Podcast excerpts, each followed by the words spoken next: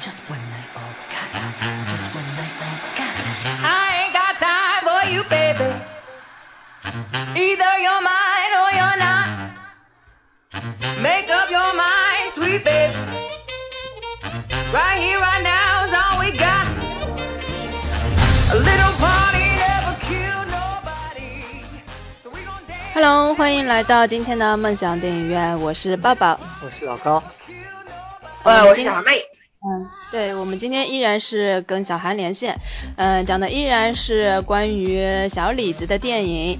那我们今天要讲的呢，就可能不像上一期那么中规中矩了，我们要讲一下我们各自的，呃，最喜欢他的一些电影，还有我们为什么会对他会比较有兴趣。呃，这个呢，一定要让小韩来先介绍一下，到底是呃因哪一部电影而开始喜欢他的。呃，我是在初中的时候看了那个《泰坦尼克号》嘛，然后那个时候应该算是《泰坦尼克号》算是我们内地地区上映比较早的一个大片了。然后我还记得那个时候是属于一票难求的状态，而且是场场都爆满，简直要比比《阿凡达》的那个时候还要火爆。那个时候他还在电影院的后面还加了好几个座位了，还有人站着看片子啊什么的。它的出票率嘛，如果换到那个现在来说的话，它的票房应该过十几二十亿了哟。嗯，它的票房一直到现在也是很高啊，也就也好像还是哦对，才刚刚被那个《阿凡达》超越嘛。哇，如果换成现在的人民币汇率的话，肯定更加不得了，嗯含金量好高啊！那个时候，呃，是啊，而且我觉得我相信啊，大部分那个中国的女性朋友对里奥纳的了解，应该都是从《泰坦尼克号》开始的。我也是从呃这个片子开始关注他的，然后再往回去挖他之前的电影。对对的呃都基本上现在都是这样吧不。知道男性朋友是，我也是，你也是从 《泰坦尼克号》开始了解他的是吧？我看的第一部应该是《罗密欧与朱丽叶》，然后再是去看的，回头去看的那个，啊，呃，应该是是回头吗？是这个《泰坦尼克号》是拍的比较长，还是是拍的比较久，还是不是，是是哪哪个在前面，哪个在后面？当然是《罗密欧与朱丽叶》在前面啊。啊，我是先看那个《罗密欧与朱丽叶》的，然后再去看、那个。就是罗密欧是你与朱丽叶拍的是要比泰坦尼克号早，但是它没有在内地上映过，所以你为什么会先看的这个呢？好奇怪。啊，那时候我看的就是我是在那个那时候是录像厅吧，那个 还有个录原来你也经历过录像厅的时代。暴露年龄的。那个那时候录像厅不是那时候看那个袋子嘛，那看那个袋子那比较老了。后来就是那时候就是改革嘛，就是那个 VCD 出来了，VCD VCD 后来出来之后嘛，现在到现在是那个 DVD 啊，比较那个普遍。那时候就看的。那就意思是说，在看《泰坦尼克号》的时候，你就已经知道有 Leonardo 这个演员了咯。啊，对，是童年记忆嘛，像那个《成长烦恼》里面不是也有他嘛？当年我们又不知道知道这人是知道谁，是谁，但是、呃、你当时就已经注意到这演员了吗？你不要这么假好吗？我只看这部片子啊，想啊，原来他是演过那个《成长烦恼》里面的。对啊，这肯定都是因为那个《泰坦尼克号大火了之后再啊回头挖的呀。可能男性对于这个男性兴趣不是特别大吧。你一在不过那个《罗密欧朱丽叶》里面那个女演员倒是挺漂亮的。现在也毫无声息了呀，那个女的。啊啊啊！嗯，好的，基本上就被淘汰掉了。对，呃，我们今天就是按照我们个人对他的一个喜好啊，或者是一个心路历程来讲一下吧，就各自先讲一部对小李最喜欢的一部片子，可能也不一定是最好看，或者是他最好的一部片子，但是嗯，电影本身东西就是一个很个人化的嘛，他对自己有一个回忆啊，或者是在你心里留下很美好的一个印象，这也是很重要的。哎，那让小韩先讲讲吧，你最喜欢他哪部片子呢？呃，我最喜欢印呃，而且印象很深刻，就是给我那种青春时候记忆的片子，就是那个《罗密欧与朱丽叶》。嗯，就是可能我觉得大部分人都会比较喜欢他现在拍的片子，或者说都觉得他现在的演技要比较好什么。但是我还是觉得他年轻时候更让我喜欢他吧，因为帅这个就 就不需要说了，对吧？但是最主要是觉得他那个时候演技，他走的是心，有用心去演，而且很有激情的。像我记得，呃，《罗密欧与朱丽叶》里面一个让我印象很深刻的一个镜头，就是他双眼都充满了泪。这个镜头我记得很清楚的，就给我震撼还是蛮大的，就感觉很投入的这种。像他现在嘛，就现在你不能说他差什么的，但是和那个时候比，就是感染力会差那么一点儿。呃，我觉得那时候应该正好是。热恋期吧，因为一般性都是刚看完《泰坦尼克号》之后，然后立刻回去挖他以前的片子，应该第一部看的都是《罗密欧与朱丽叶》挖到的。你是这样吗？我我看完《泰坦尼克号》，紧接着看的是《铁面人》。嗯，差不多，我是《罗密欧》跟《铁面人》这这两部是紧接着《泰坦尼克号》之后看的。而且很挫的是，我《太太尼克号》和《铁面人》看的都是枪版的，你知道吗？就 屏幕是斜的，你知道吗？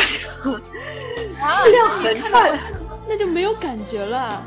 就那个那个时候也没看过什么好片，这样看看凑合。对对对对对，而且那个时候的碟片嘛，还是那种 VCD 的，是那种很盗版的。然后即使是这样，我还是没有觉得它什么差什么的。所以我看的那个《罗密欧与朱丽叶》，它不是枪版，知道吗？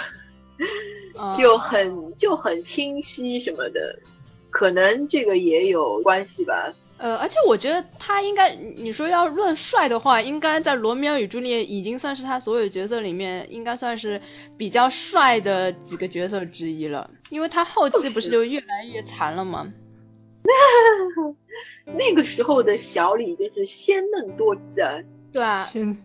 而且在这个片。他就是要耍帅，他就是要演一个呃很帅、很忧郁、很那种。对啊，而且呃，我们上期节目说的那个不一样的天空还是什么那个什么，他在这个片子里面就是岁数稍微小了一点，还看上去比较像个孩，但是他从罗密欧与朱丽叶起就慢慢的变成一个青少年了嘛，你就可以歪歪他了。就可以慢慢的这样子。那个他们那个《罗密欧与朱丽叶》里面比较经典的一个镜头，就是他们刚刚就是互相看着对方嘛，然后就隔着一个鱼缸是吧？我觉得那个镜头很经典。哎，是的，对对对，很很美。然后就是那个莱昂纳多看着他，然后那个朱丽叶，然后害羞低下头。主要是美了，男帅女靓。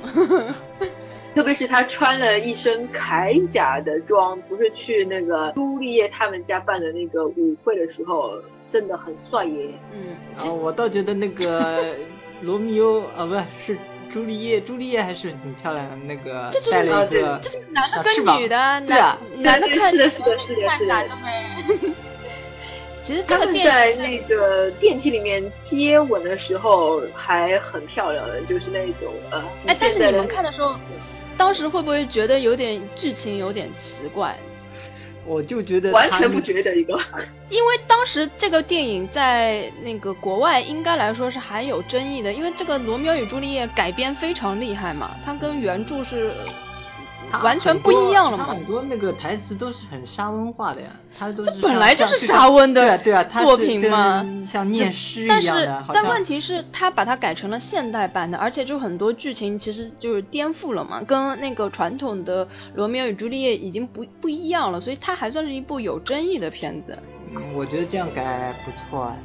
嗯，你你大家都没有觉得不舒服的地方是吧？我最主要是我们都不了解原著是什么样子的。哦，那我还稍微知道一点。文化背景是有一个差异的。我我当时看了我就惊了啊，怎么是这种样子的？所以那个外界的评价也是他塑造了一个崭新的罗密欧的形象。嗯，小李也因为这个片子也得到了柏林电影节的最佳男主角奖，就说明其实。呃，对他还是受到认可的这个角色，虽然这么有争议，还是对他的演技还是有认可。对啊，你们回去再看他这部片子的话，我觉得还是会被他的演技所打动的。我还以为你要演说技好吧，演技。哎，可是我这片子真的是后来有又看过一遍，但是就跟当年的感觉已经不一样了。现在就觉得哎还好。啊，我是前两年跟你一起去碟片店去买了《第一九》的时候，又重新看了一遍，我还是觉得很棒。嗯，这是因为你那个当年可能那种那种先入为主的一种感情移情作用吧。这个片子吧，最主要是剧情，我其实没有什么好挑的，因为这本来就是一个大家都知道的一个情节，然后其实他也没有把主题改得很杂七杂八什么的，呃，他其实就只是换了一下时代背景罢了。总体还是蛮好的，而且也因为这部片子，它的电影原声也也蛮火的，就是那个那首歌没有，我们，说到这个电影原声，我们放一下给啊大家听一下吧。呃，据说当时曾经也很流行，是吗？对对对，是的，是的，是的。呃，Love Fool 嗯，是爱情的傻瓜，翻翻译过来我不知道是不是翻译的正确，但是它的名字就叫 Love Fool。好，我们听一下。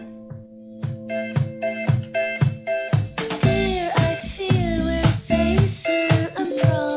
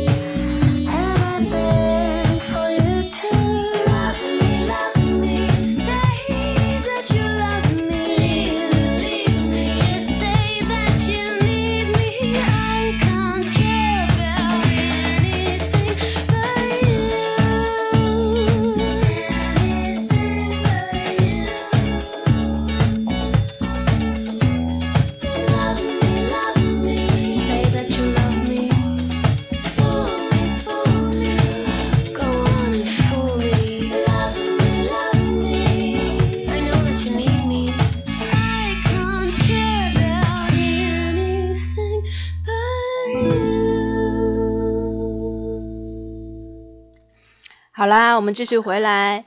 呃，刚刚小韩说了，他最喜欢小李的一部片子是《罗密欧与朱丽叶》啊、那如果让我来选的话，我个人还是比较纠结的，原因是因为虽然小李的演技并没有很多那种经常拿奖的人那么纯熟，但是我感觉他个人选的片子的质量都还是挺有保障的，就他演的纯粹的烂片几乎没有，我觉得他每部片子基本上大部分是可以看看的。对，而且很多我都蛮喜欢的，像呃，大家也知道我喜欢那个烧脑片嘛，他还演过《盗梦空间》啊，这种我也很喜欢，还有《逍遥法外》啊，呃，包括我上一期说的《不一样的天空》，我也很喜欢，《泰坦尼克号》我也很喜欢，就基本上，哎，就还都蛮喜欢的。让我选，我就真的有点纠结了。我本来是想说《泰坦尼克号》的，但是因为它太火了嘛，火到有一点不需要再去赘述了。对讲的那种地步了。当年这个片子获了十一项奥斯卡大奖，但是对于小李本人来说是那个真的是很悲惨的一件事情。那么多奖项里面没有一个是提名到最佳男主的，所以这个很很可怜啊。但是，嗯、在那那个年份来说，对于小李来说，呃，是非常好的一个年份，因为他的很多片子。呃，票房成绩啊、口碑啊都还不错，所以有一个世纪末的 票房炸弹的一个称号。那如果真的要选一部呢？嗯、其实其实我我之前说不一样的天空也给我那个很深的印象嘛，就从这部片子我开始发现他是一个演技还不错的一个，除了除了好看，演技还是很不错的一个演员嘛。那除去这两部片子呢？呃，我那我就挑一部那个吧，《全全族狂爱》，应该算是他比较小众的一个片子了。这个我好像没看过。呃，这个片子其实也，这才是一部真正的同志片。呃，但是你看了吗？那是全食狂爱还是全全族狂爱呀？全食吧，我也不知道，全食狂爱。对，呃，你看了吗？啊这个片子？没有，哎呀，那就我只能自己讲了。呃，这个片子也是一呃，首先也是一部充分把他的帅气展现到淋漓尽致的一部片子真。的假的？对对对，我觉得比在，嗯，可能跟罗密欧与朱丽叶的那种帅是差不多的吧，但是他更放一点，因为我想知道这部片是在罗密欧前拍的还是在后拍的？前在在在他之前拍的，但是不是很早。呃，罗密欧与朱丽叶是九六年嘛，这呃这部片子是九五年，所以他的年轻的程度应该是差不多的，而且就是也不是太哦小，也不是太老，就是那种 很精华的年龄。再加上他在这部片子里面是有全裸上镜的，呃，而且又是跟一个。这又是一个同志片嘛，就有很多床戏跟个戳货一起拍的，对吧？虽 然他的那个演对手戏的是一个嗯上了年纪的，长相也一般的吧，就是就是你在第一眼看起来好像有点不是很搭配，但是嗯，他哎，这里面真的是一个又帅又有才华的人，而且呢还是有一些让人觉得又可气又可恨，但是又觉得很可怜的一个角色。他是一个就是嗯，相当于是天才一样的人。这个片子其实你也可以把它当成一部传记片来看，因为它也是根据一个真实的人物来改编的。呃，我我还是建议大家可以看一下。如果是喜欢看文艺片的那种文艺青年，我觉得应该还是会挺喜欢的。我觉得如果他现在的表演方式能回到那个时候，我觉得很有可能能拿奖的。但是呃，就脸就有点对吧？哎呀，脸回不去了。嗯，就是不是他其实可以演个比较基层的角色嘛，像端盘子啊呃，不是扫大街的。你觉得一个皱眉头的 端盯着你看，你是什么感觉？我是很想看的，好吧？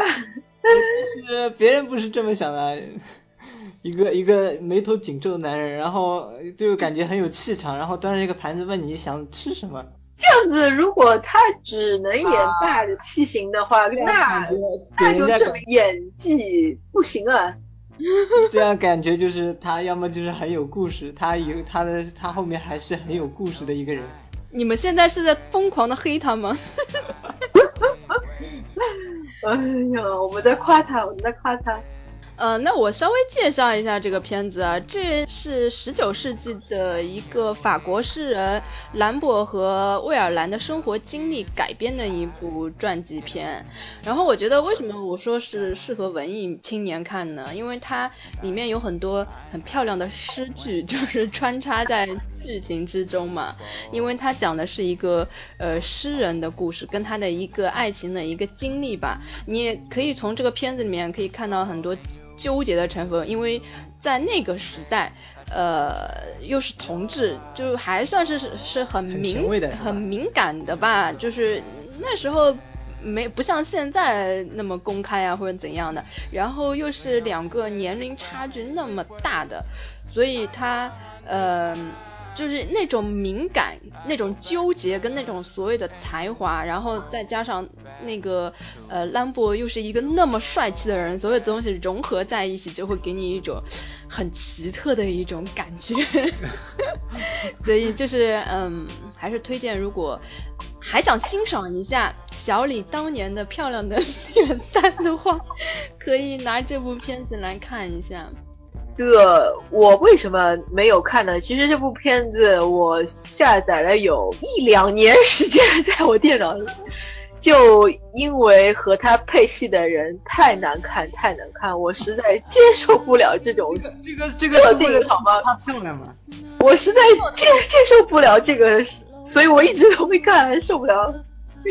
不是为了衬托他，因为本身那个就是真实的事件里面，他就是这样一个年龄差。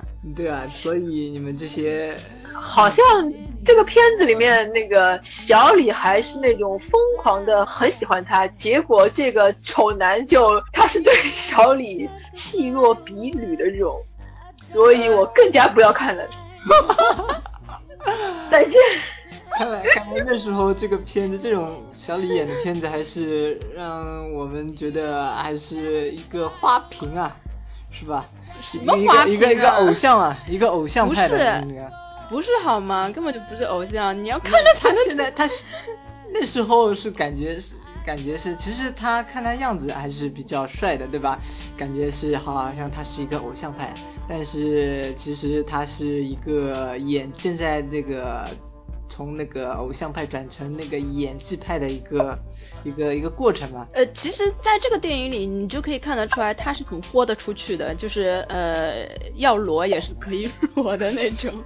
然后呃，这个片子呢，呃，也也获得了一个圣塞巴斯蒂安国际电影节的一个奖项。对但，是那个和他一起搭戏的那个男主角呢，他有获奖没有啊？没有，难看的没有。干得好嗯好顶赞，三十二个赞。好，那那个老高来讲一部吧。啊，我最近也是最近看的吧，就是最近看了一个《边缘日记》，还有一个他的那个《革命之路》。是因为他这两部片子隔了时间也是比较长嘛，让我是也有一个新的感觉。从少年到中年。对啊，然后那个篮球日记就是边缘日记吧。哎，我们每人讲一部，你怎么可以讲两部？不是，我就在说嘛，他那个嗯那时候是演技，那时候比较年轻嘛，嗯然后那时候是演一个就是误入歧途的小男孩儿，嗯，那时候的演技感觉就是已经已经感觉是有一点了，有一点他的那个演技了嘛，就是感觉就让人家感觉他并不是靠脸来吃饭的嘛。然后到后来那个就是革命之路嘛，革命之路是因为也是讲那个呃夫妻，然后是为了一些家庭的一些事情，然后是为了梦想啊，包括一些事情，然后产生矛盾，然后逐渐逐渐逐渐逐渐就是走向那个他那个最后那个悲剧嘛。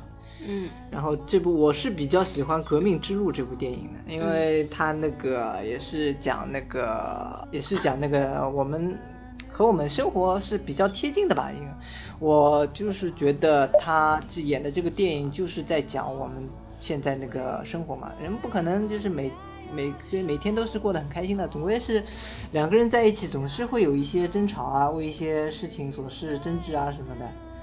我觉得他在里面的演技还是相当好，这让我觉得那个最重要的就是一个点啊，就是最后一个，呃，特别是最后那个他的邻居在讲述他们的时候，那个她的老公啊，就是可能是带了一个助听器吧，然后就是慢慢的把声音调低了，所以我就觉得他就是这种生活呢，是肯定是每个家庭都会遇到的，但是每个人就是他处理的方式是就是不一样，给我的感觉就是这样的这部电影。嗯，呃，《革命之路》这个片子呢，我觉得可以把它跟《泰坦尼克号》放在一起来讲。呃，我不知道你就是就是，如果他们两个侥幸存活的话，也会是这个样子吗？呃，这个是是当然是开玩笑了，啊但是我不知道每个人对这个片子的一个期待的历程是怎么样。但是，呃，我相信有很多人是因为看了《泰坦尼克号》之后，好像时时时隔八年吧，八年之呃，后，零五年，零五年他拍的嘛，这个《革命之路》，然后泰坦那是尼克号多少年啊是1997 97年年，九七年。就时隔多年之后，又看到了他跟凯特温斯莱特的合作嘛，很多人都是带着一份情怀去看这部片子的，而且是也算是从他们最风华正茂的年龄看到了他们呃人到中年的那那个年龄段嘛，所以都会带着 不一样的一个感情。我以为你刚才是想说风烛残年。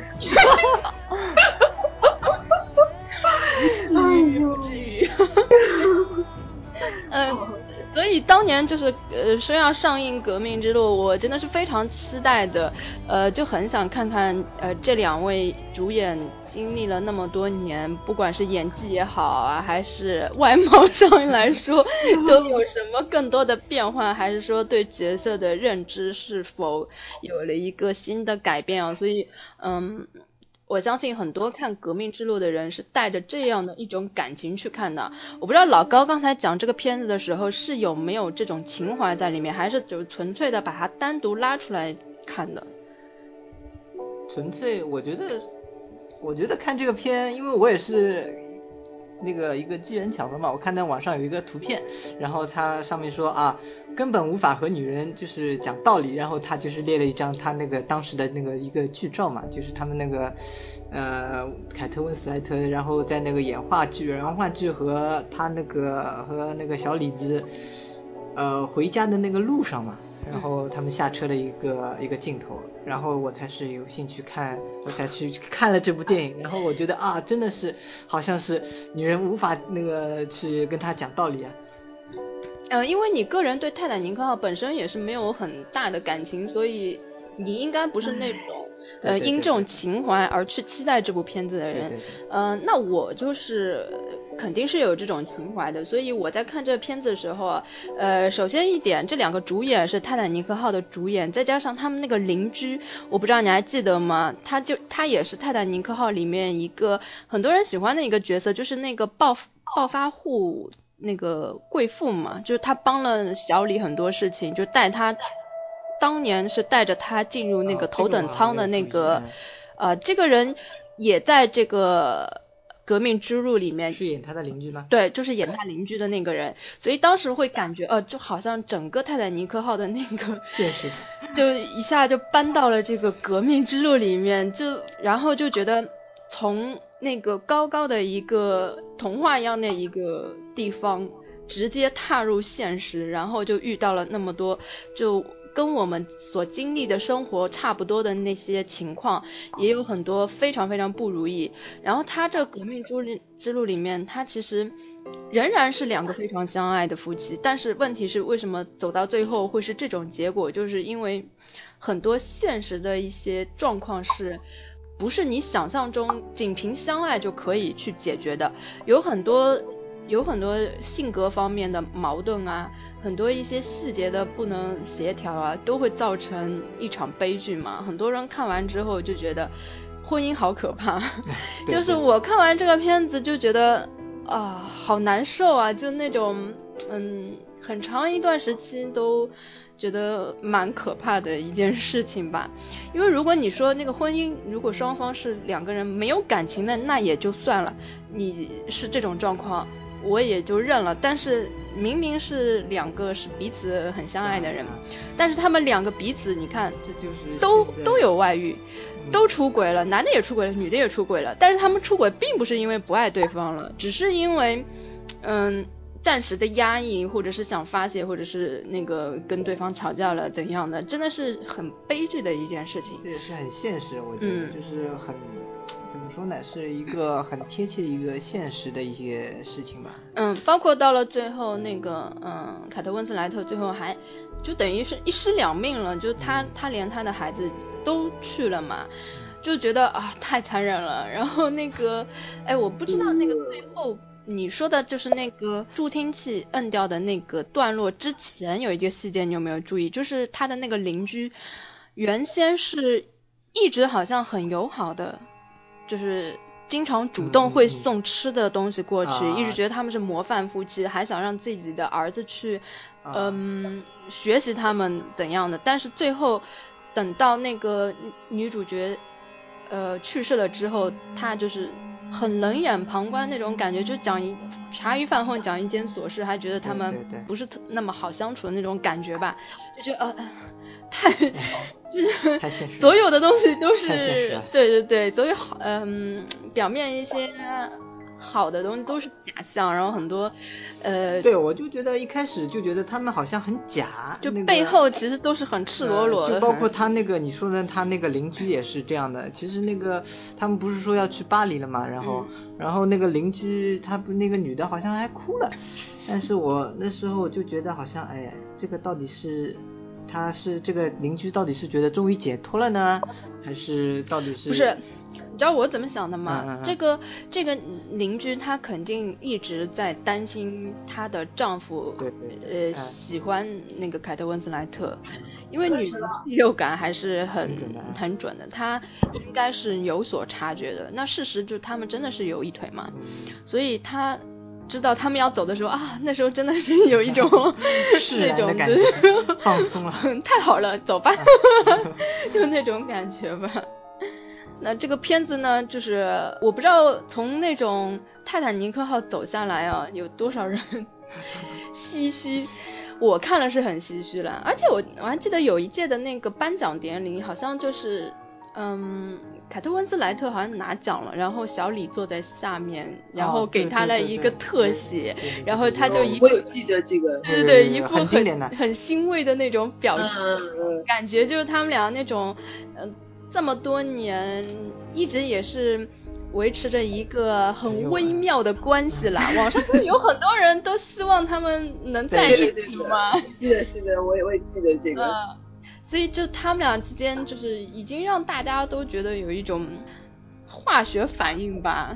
赢 呃，我也还有人做了一张图，呃，不是他刚刚拍完那个《盗梦空间》嘛，不是那个女主角她想跳的时候，哦，对呃，if you jump I jump，然后到了对对。对就是你你跳了我也不跳，对对对对，就是好像很对比一样那个，受不了，你说这个是搞笑了。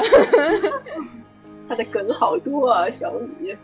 对啊，我觉得小李真的好容易就是被人拿来讲话题性包括他有一个不是很可爱的一张，就是很欢快的在啊，跑路的个分解，就是很二的，不是他有一个在很欢快的一边蹦一边跳的一张图嘛，然后就把它 P 到各种各样的，什么战场上也有啊，什么二二的角色什么的各种各样的版本。这个呃，如果有兴趣，我们慢点找一下 公众平台给大家，呃，我看一下。就我觉得他好多就是还真的是蛮有点可以去找啊，啊，就是还有那个《盗梦空间》那个眯眼睛的那个那个那个镜头，哎，对对对，经常在那个动漫里面被拿来批啊什么的。最近最惨的就是他各种哭的表情全部都集合在小金人面前。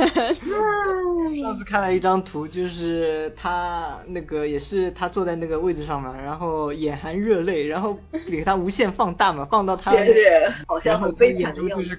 含着眼含热泪，然后望天。不知道大家记得吗？我在那个微信的公众平台上放了一张是，呃，他的面前放了一个小金人，然后剧照本身是一个爬的，就他慢慢爬，那个小金人怎么爬都爬不到嘛。但是可惜那个微信上它不能放 GIF 的图，所以那个图放出来就是不动的。但是如果是动的话，它就不停的在爬。对的，他这种哭的图全都被 P 成这种得不到奖啊，什么什么苦逼啊之类的，哎呦，太崩坏了，怎么可以这样呢？嗯、那我们一人就是介绍了一部呃比较喜欢他的片子啊，那那个再讲一下他其他的一些嗯、我们觉得还不错的片子还有吗？我以为你们前面总共会有个人讲《禁闭岛》，结果没人讲今天。禁闭岛也算那个烧脑片吧？对啊，呃对啊，就你们应该还蛮喜欢的呀，居然你们都没提啊！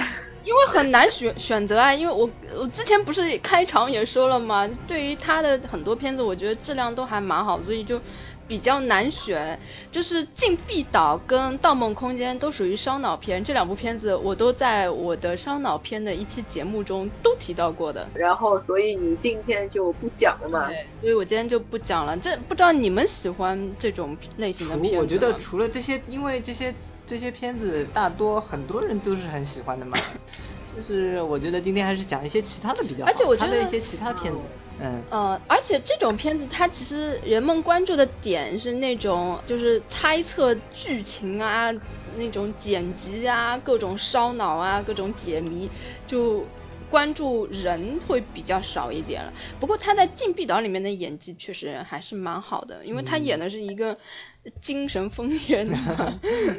我第一次看我也是觉得啊很惊奇啊，竟然是这样。怎么说？其实他年轻时候的每部片子，我觉得他都能演出不同的性格什么的。但是他发福之后，我觉得他演任何角色都没有什么很大的区别。所以我还是希望他能够回到那个时候就好了。就是你基本上喜欢的都是他早期的一些片子是吗？对的，也就是说，就是早期的一些文艺爱情片之类的。就是应该这样说，我觉得那个时候他比较鲜活，就是给人感觉是有很强烈存在感，然后还很有自己性格的一个演员。我并不是说出来帅什么的，因为到我现在这个岁数也不会太在意他这个嘛。但是，但是去看他以前的片子，就还是会觉得，就是会让人觉得一种生命和青春的美好。但是他现在就感觉已经被社会就是磨的就泯灭于芸芸众生之间了，就是这样的感觉。我觉得你这样说确实有这种，我也是大部分喜欢他早期的那种形象，但是呢，他的后期的一些作品的质量都还算是不错的。我觉得除了我们刚刚说的那些，还有一部应该也是非常有名的，叫《逍遥法外》，我相信也是很多人喜欢的。它还有一个翻译叫《猫鼠游戏》，嗯嗯、就是跟斯皮尔伯格很我这部片子不喜欢一点也不喜欢，怎么办？为什么？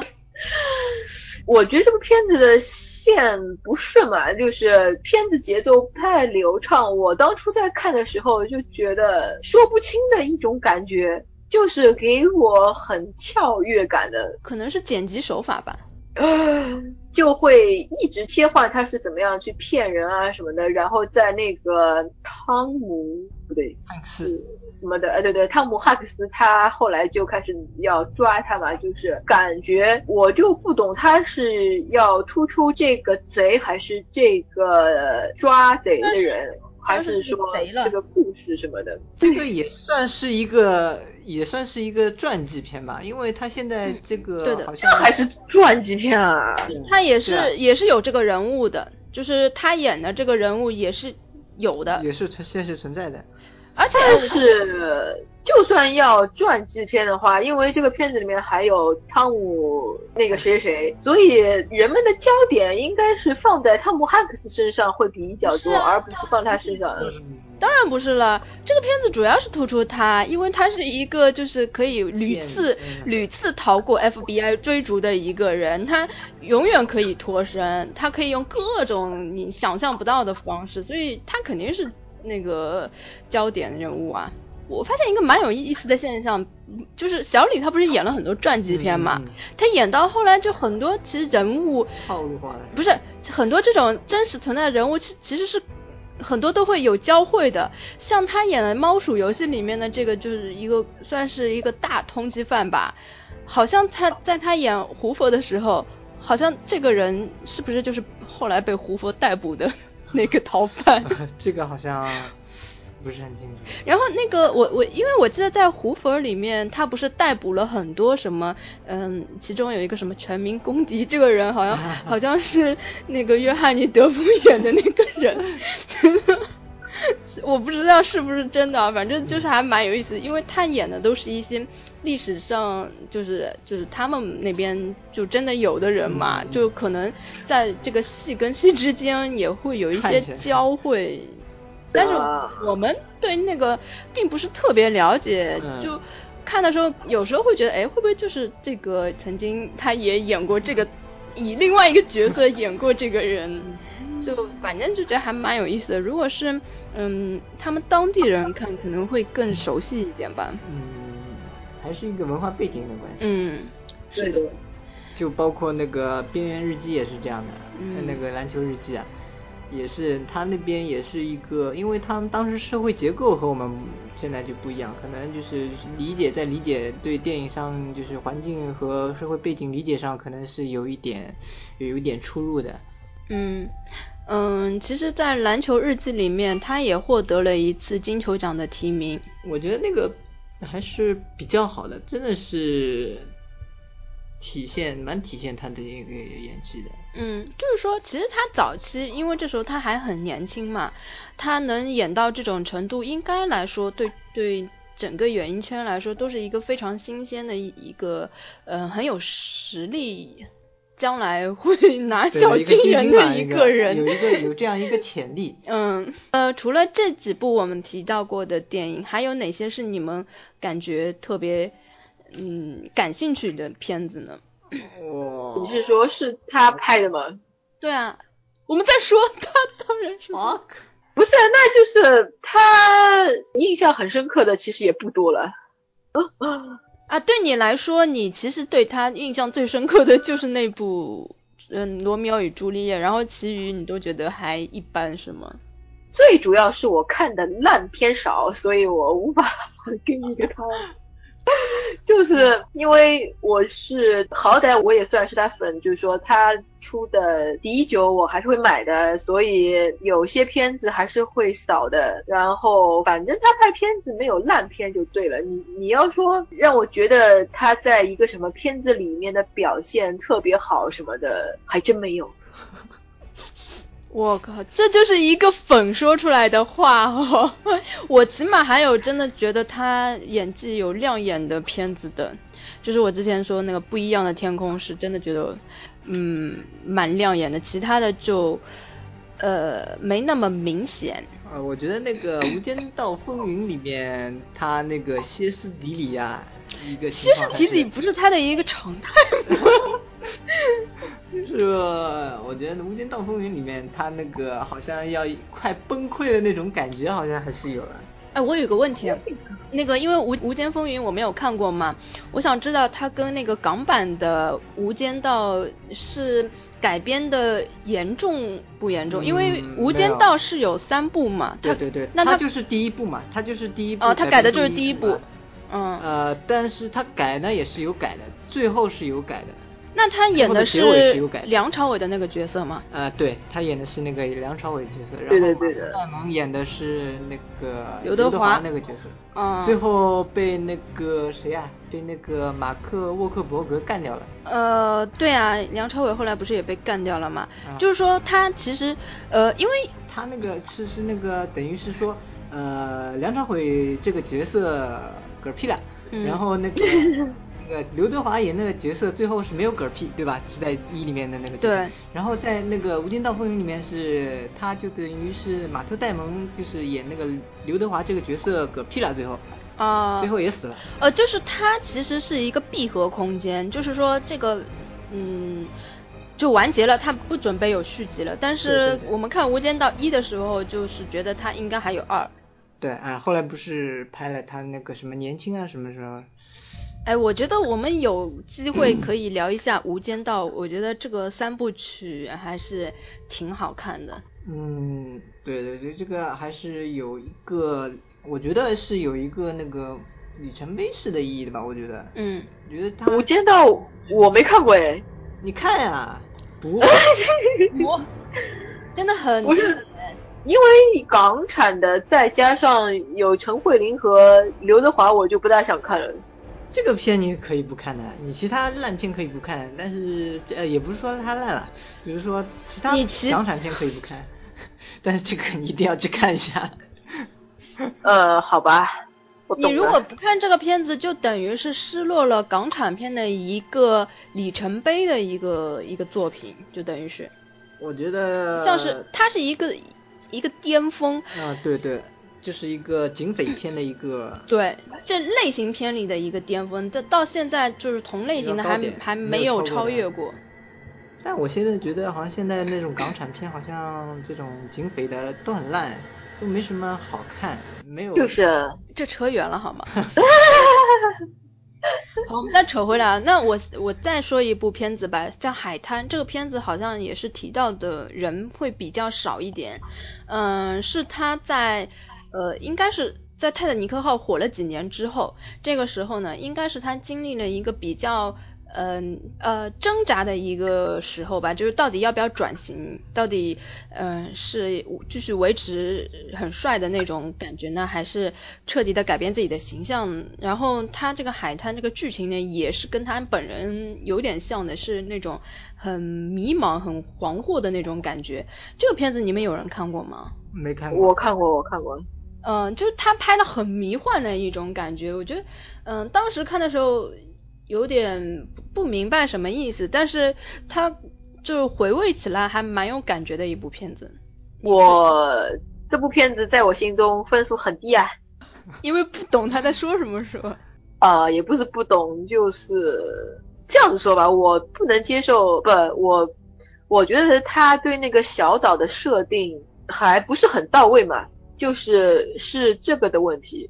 呃，也不是说他演技的问题，对，就是这样。他的这个小岛和他所要表达的还不够清晰，然后剧情也不是很纯粹，呃，矛盾也不是很突出，所以不是很有那个因。为它这个不是一部叙事片，它是很抽象的一部片子。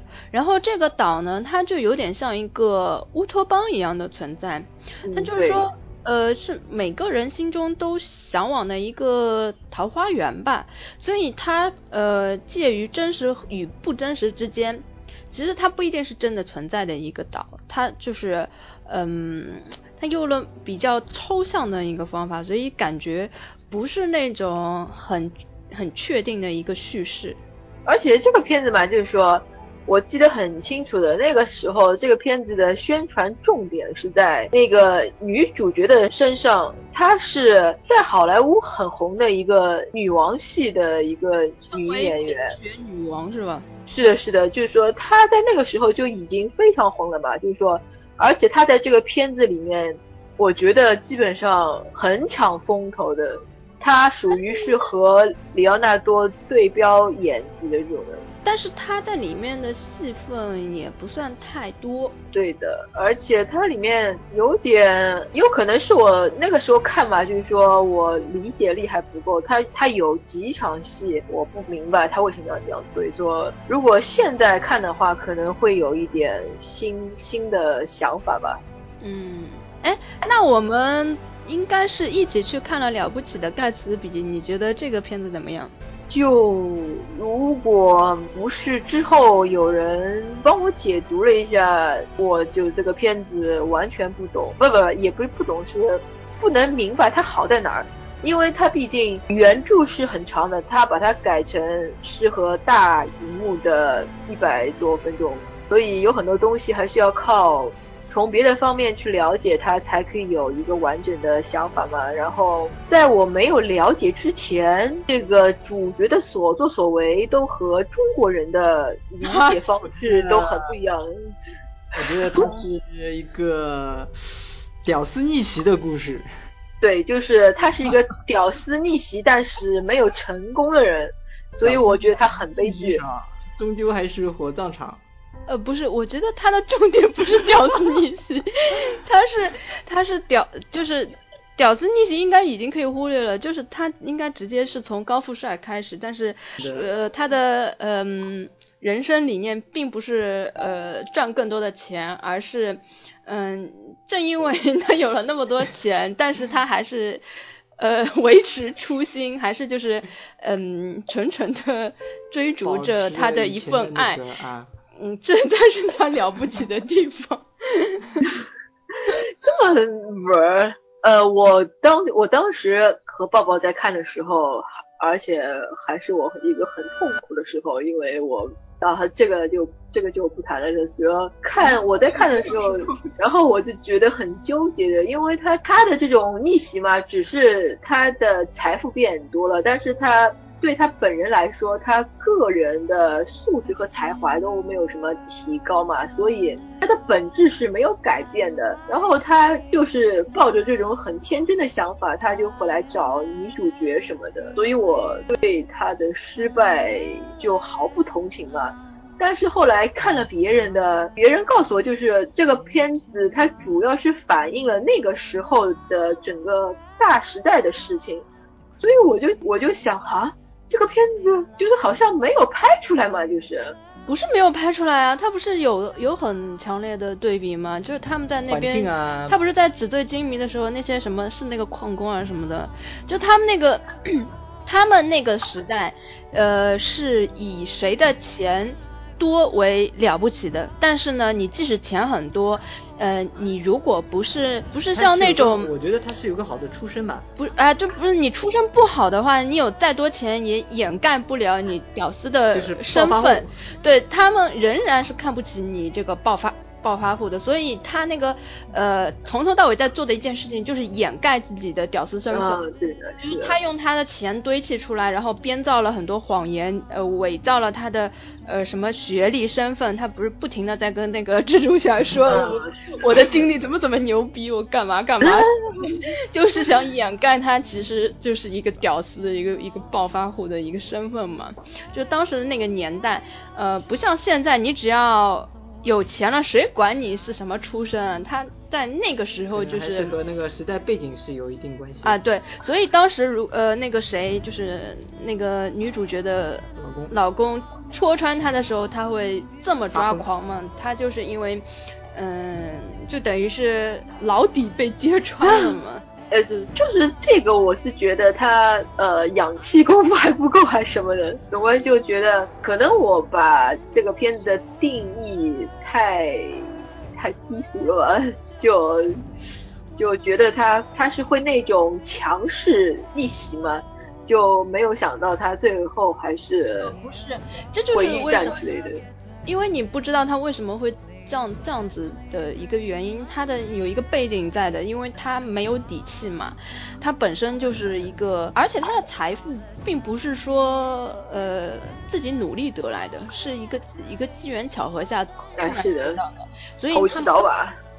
他没有底气，所以当他被揭穿的时候，他会那个一下子就受不了了嘛。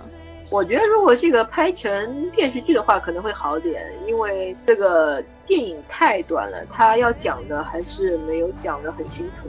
我觉得这电影就对我来说，嗯，中规中矩吧。我觉得它也不算是我特别喜欢，但是也不难看，也对，就还。难看是不难看了，起码它还有特效在那里。但是很多人觉得这部片子是烂片，那我也是不同意的。我觉得烂是绝对不烂的。哦，烂那不至于，不至于。嗯，那个还有一个，呃，老高不是很喜欢被解救的江哥，据说看了很多遍嘛。你对啊对啊你为什么不说这个片子呢？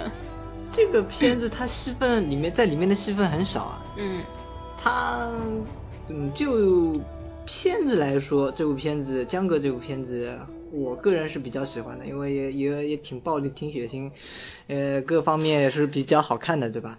嗯，但是如果是讲小李的话，在这里讲的话，因为一是他那个戏份比较少，我虽然觉得就是他那个演一个就是农场主啊，演是他的一个人演技是已经是怎么说呢？是已经已经达到了一个套路化吧，就感觉他也没有很大的突破，也没有那个也没有退步，也没有进步，就是这样的感觉。嗯，但是最后他这个角色呢，也是有他那个在那个就是江哥里面一个存在的一个很重要的一个位置的。你你你你为什么那么喜欢这个片子啊？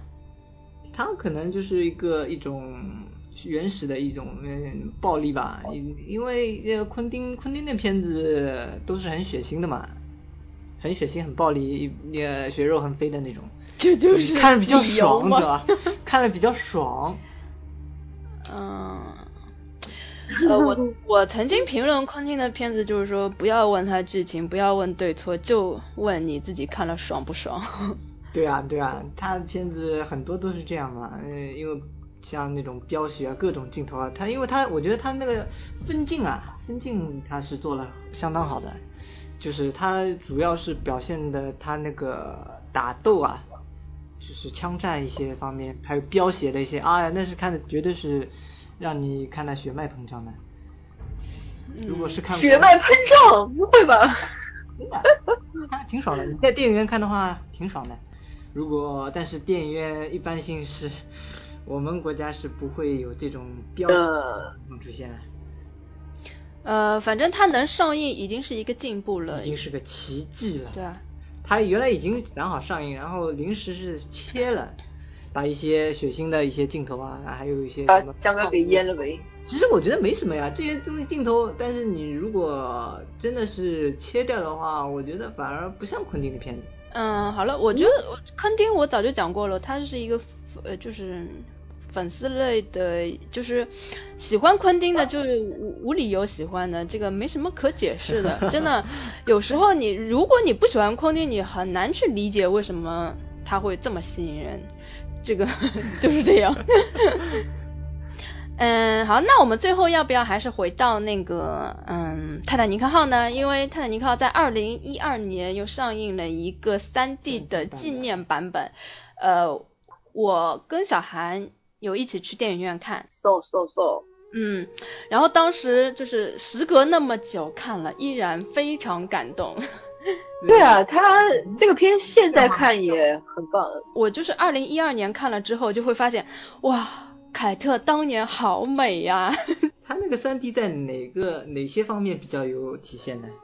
嗯，那个水底的那个感觉还蛮好的，因为它的嗯泰坦尼克一开始不是是水下水下勘探嘛对的，然后发现了这个泰坦尼克号嘛，呃，那个水下的什么浮游生物啊，什么那种飘在眼前啊，哦就感觉还蛮好，包括那个嗯，就是那个螺旋桨啊，这个在海底那个滑动啊。感觉都还不错，因为你要知道它是后期转制的，你不能期待它本身就是用 3D 的相机拍出来的那种感觉，它转成这种程度已经算是很好了。那个时候我们还是坐得很前面了，我我们离屏幕还蛮近的，嗯。呃，看到后来我都觉得觉得要吐了，因为我们 其实还是蛮呃三 D 它做的还是蛮成功的。啊，嗯，三 D 就是不能你离得太近的话，真的会有点很晕的感觉的。对的对的，有丝有有感觉到一丝眼眼角有一丝眼泪划过。这也是很正常的呀，很多人事隔多年再看，依然是泪流满面啊。而且我觉得我们的关注点并不是那个三 D 效果怎样，即使它转制出来就是没什么效果的，我们还是会觉得特别感动，这是一种情怀嘛。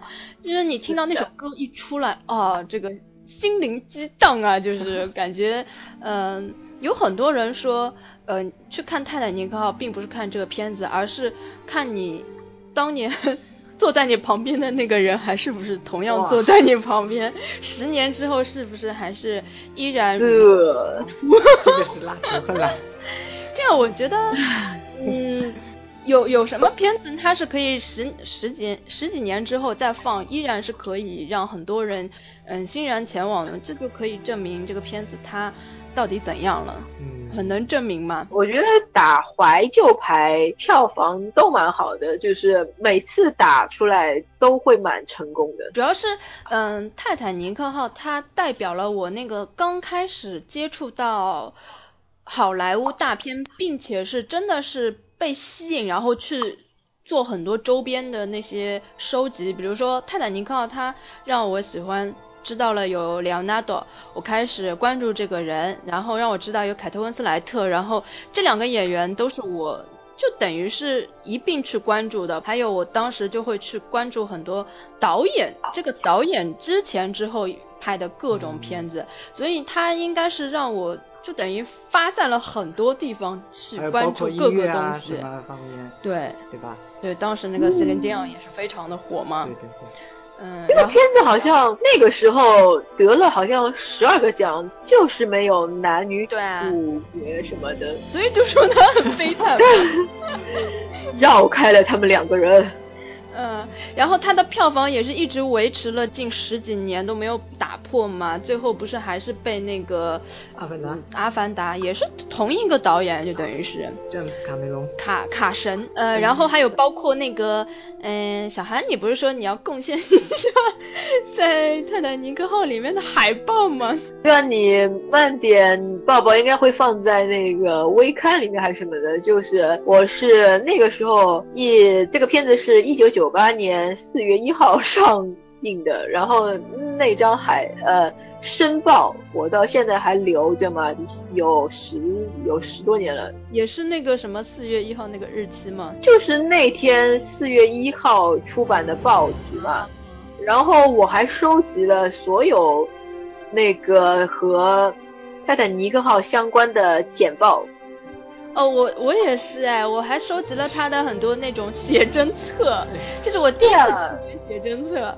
然后还有包括那时候那个詹姆斯卡梅隆他自己画的那个素描像，啊，素描，就是剧中那个全裸的那个，其实是对的肉食，詹姆斯卡梅隆他自己画的。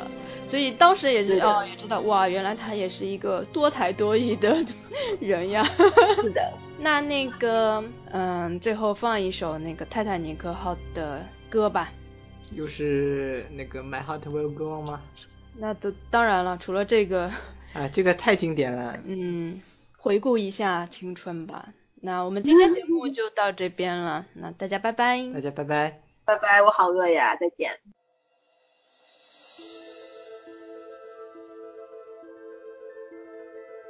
一篇迟到十五年的影评，我有写影评的习惯，那是在初中时学校里的影评组留下的。还记得当时我们老师没有让我们写泰坦尼克号，他说等一天我们自己想写的时候再写。这一晃就十五年过去了，当年没有写的影评，如今不得不补回来了。不知道有多少人像我一样，十五年前也是走进电影院里看的。在那个外国进口大片还很少的年代里，这个片子把我给震惊了。于是我在那一小段时间里沉迷了。我收集了所有能够收集到的关于这艘船的资料。我买的第一本写真书就是一本泰坦尼克号的电影画册。我喜欢上了导演詹姆斯·卡梅隆，喜欢上了演员里奥纳多和凯特·温斯莱特，喜欢上了歌手塞琳迪奥。我似乎喜欢上了关于这部电影的一切。直到今天，3D 版重装上阵，我仍能记得当年的那份喜欢。重新回到电影院，我发现原来我记忆力那么好，那一幕幕画面我是那么的熟悉，仿佛岁月从未流过，一切未曾改变。很多人都说，十五年前没有看懂的，现在如何如何明白了；十五年前为爱情哭泣，现在如何如何更注意到了细节；十五年前不懂爱，现在如何如何懂了。其实那些于我而言，都没有变化。十五年前，我还没到注意爱情的年龄，而现在的我同样也不会注意。然而，所谓人性，所谓生命，所谓那一个个被提烂了的感动人心的点，在十五年前也早已被我研究的透透的了。毕竟，无论如何喜欢，这也只是一部商业片，那些东西也是非常显而易见、不值一提的，并非要等到今天才会发现。于是我发现，十五年在我身上竟没有发生任何变化。我竟然奇迹般的坐着这艘梦之船穿越了，要不然怎么时隔那么多年，我在电影院里每次听到的笑点都是一样的，当然哭点也是一样的，而我这一次又没有哭。果然时间并没有改变我多少，同样时隔多年，我依然没有写出一篇真正的影评。说什么呢？剧情大家都知道。说人性吗？别俗了。十五年前说说也罢了，那就说说我的感动点吧。我真正动容的是这艘当时人类史上最庞大的水上漂浮物首次起航便沉没了。就像卡梅隆说的，在二十世纪头十年，西方民众感受到极大的繁荣，电梯、汽车、飞机、无线电。一切无不令人惊叹，似乎无止境的蒸蒸日上，然后突然就摔了下来。泰坦尼克是那个时代的骄傲，而他的沉没把一个理想时代的泡沫给戳破了。越是查看泰坦尼克的资料，就越是对他的沉没感到遗憾。没有人会相信，我是在电影刚开始放到泰坦尼克即将起航时，发动机器的瞬间。有流泪的冲动，接下来便是那句 “I am the king of the world”。长镜头从杰克身上一直拉到整艘船的全景。由于看过很多资料，我知道泰坦尼克沉没是个怎样的过程。当那些选择留在船上的人们给观众带来巨大感动的同时，可曾想他们在下沉的过程中要经历些什么事情？这点确实是我当年没有感受到的。而这一次，我害怕了，因为泰坦尼克的下沉几乎是粉身碎骨的。在这过程中，地板爆裂，锅炉倒塌，所有物件都像离弦之箭般飞射出去，直到船尾沉到海底时，几乎变成了一块钢铁疙瘩。再想想那些留在船上的人，就不忍想象了。我记得卡梅隆大致说过，谁都不愿意泰坦尼克是这样的沉默。大家想象中，他应该是静静的沉入海底的。卡梅隆是个很会说故事的导演，他对泰坦尼克深深的迷恋，从事深海探索研究事业数十年。他想要把这个故事呈现在大家面前，那如何来说才会好看又具有真实的震撼力呢？船上两千多条生命。在面临灾难时，有形形色色的表现。如果一一拍摄，反而分散了观众的注意力。于是便有了男女主人公的爱情故事。从这两个人的身上，我们既看到了所有人，故事有了一条主线，也有了戏剧冲突乃至社会阶层的形态、贫富差异的撞击与自由和禁锢的对比。这部片子可说做到了面面俱到。尤其到了后半段，Rose 两次放弃救生艇的希望。和 Jack 继续逃难，当然这是爱情，这是真情啊什么的。但其实我想，更多的是导演想让我们再继续跟着他们来看完这场灾难的全部。他们几乎跑遍整艘船，从船头到船尾，从三等舱到头等舱。在他们的奔跑中，我们看到了各色人等面对灾难的反应，也看到了整个船体各个部位是如何分崩离析的。这种拍摄手法。完全让人沉浸在一种亢奋状态，在自以为看的是一个爱情故事的同时，知道这艘船的沉没是何等惨状。我们看到了船长走回驾驶舱，看到了设计师把时钟的时间拨到了到达的时间，看到了相拥依偎的老夫妇，看到了最后一次给孩子讲睡前故事的一家人。男女主角是见证到泰坦尼克号最后一刻的人。我们看着他们一同沉默，这种代入感是和男女主角待在一旁看着的感受是完全不同的。很多为人津津乐道的场景，其实卡梅隆都通过男女主角很清楚地向我们传递了。例如，坚持演奏到最后一刻的乐队，杰克提醒了一句：“原来头等舱的好处就是临死还有音乐相伴。”例如，牧师在那里说：“神啊，我们正在经历死亡的峡谷。”杰克也提醒了一句：“你通过峡谷的时候，能不能快一点？”当然，你可以当这是一个笑点，但导演的意图应该是想让你们注意到这些人，包括牧师在之后拉手那些即将要滑落的人们，口中不断的念着圣经。作为观众，就会格意的注意到这些细节了。泰坦尼克的开始是由一位老人的故事开始的，导演用了三个连续式的蒙太奇，将故事与现实连接。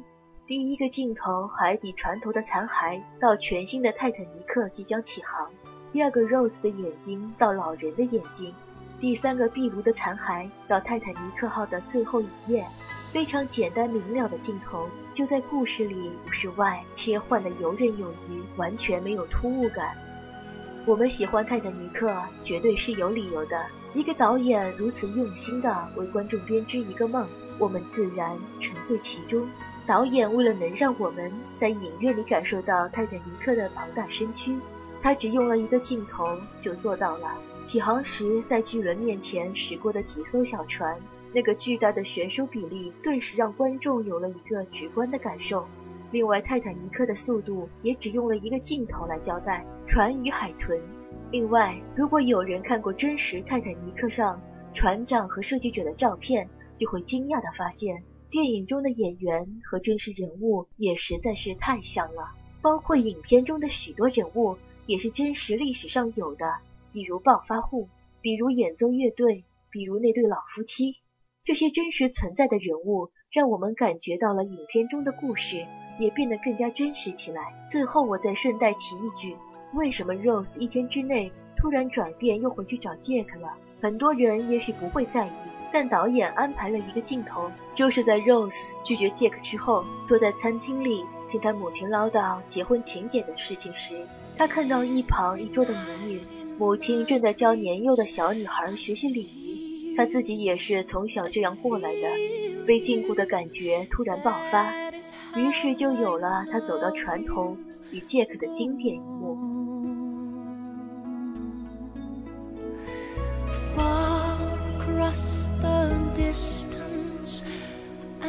places between.